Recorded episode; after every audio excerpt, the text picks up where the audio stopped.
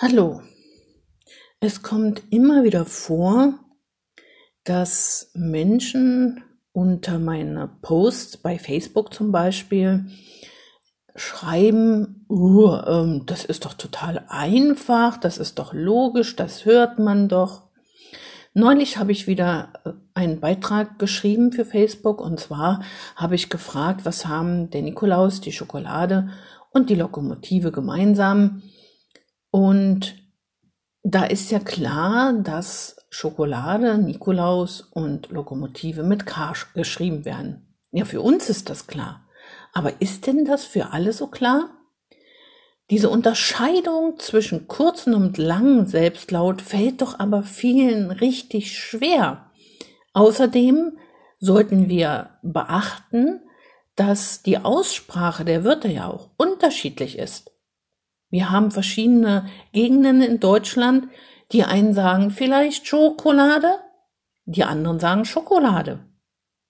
Und dann kommt so als Argument, ne, die Schokolade hat doch nichts mit dem Schock zu tun. Klar, das nehme ich sogar oft, wenn ich, also als Argumentation, wenn ich mit meinen Schülern diese Wörter erarbeite. Sie wissen ja vielleicht inzwischen, dass ich immer darauf hinweise, dass unsere Sprache sich aufgliedert in mehrere Bereiche, zum Beispiel in Wörter, die aus der deutschen Sprache kommen, aber auch Wörter, die aus anderen Sprachen übernommen wurden, die Fremdwörter, manche sagen auch Lehnwörter, also die Bezeichnung ist egal, Fremdwörter oder Lehnwörter, auf jeden Fall haben wir in unserer Sprache ja viele Wörter, die aus anderen Sprachen übernommen worden sind. Schokolade, Lokomotive, Nikolaus, das sind ja solche Wörter, ja, die aus anderen Sprachen übernommen wurden. Und da zu sagen, das ist doch ganz einfach, das hört man doch, nein, das ist nicht so. Natürlich, für uns Erwachsene erscheinen viele Wörter so einfach, genauso in Mathe. Das ist doch so einfach, höre ich manchmal von meinen Eltern. Ja, fünf plus sechs, das, das ist doch sowas von einfach, das muss man doch können. Warum? Warum müssen, setzen wir voraus, dass die Kinder oder andere jugendliche Erwachsene das können müssen? Warum setzen wir das voraus? Das ist ja nicht so. Und vor allem gerade für die Kinder, wenn die in die Schule kommen, ist es teilweise sehr schwer. Sie müssen das alles erst noch lernen. Die Kinder hören das nicht, zumal unsere Aussprache ja auch immer schlechter wird. Und dann ist ja das nächste Problem die Medien. Die Kinder haben heute sehr viel mehr mit den Medien zu tun als wir, also ich vor vielen Jahren, vor 40 Jahren oder vor 50 Jahren. Ja, das darf man ja nicht vergessen.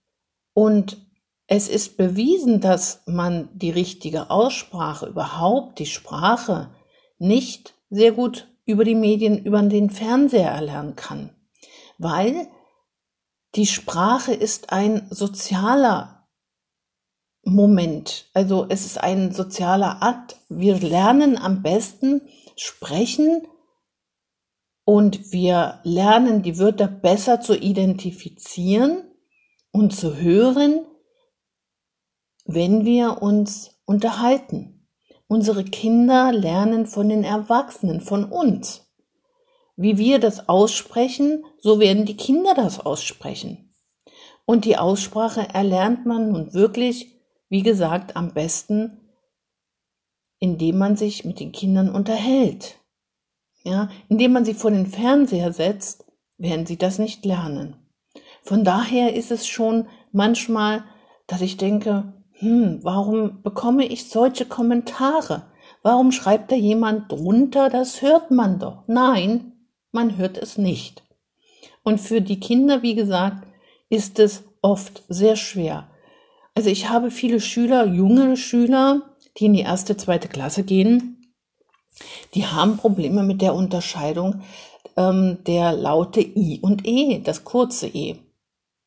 Die schreiben nicht Pilz, die schreiben Pelz.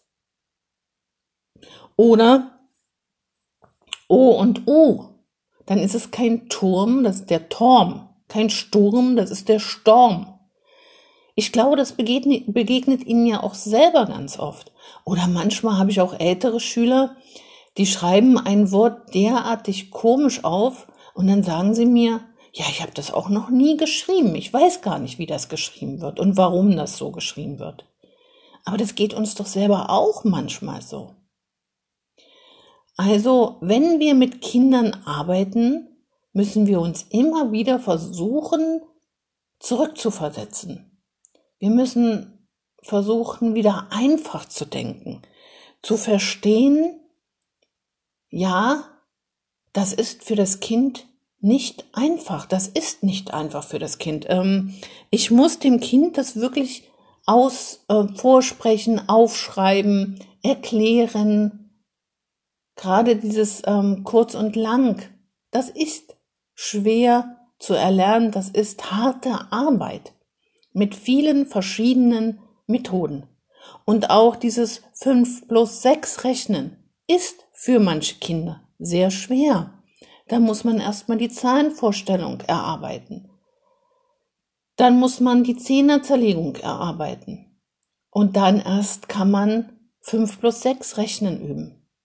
Vielleicht brauchen diese Kinder dann auch noch die Vorstellung, also dieses Bildliche oder ähm, Arbeitsmaterial zum Legen, damit sie das besser verstehen. Zu sagen, das ist doch so einfach, ist das Einfachste, was man tun kann. Aber das hat mit Verstehen, mit dem Verstehen, wie der Mensch lernt, nichts zu tun. Also bitte versuchen Sie, sich immer wieder bewusst zu machen, dass das, was für uns so leicht sein kann, für andere sehr schwer sein kann.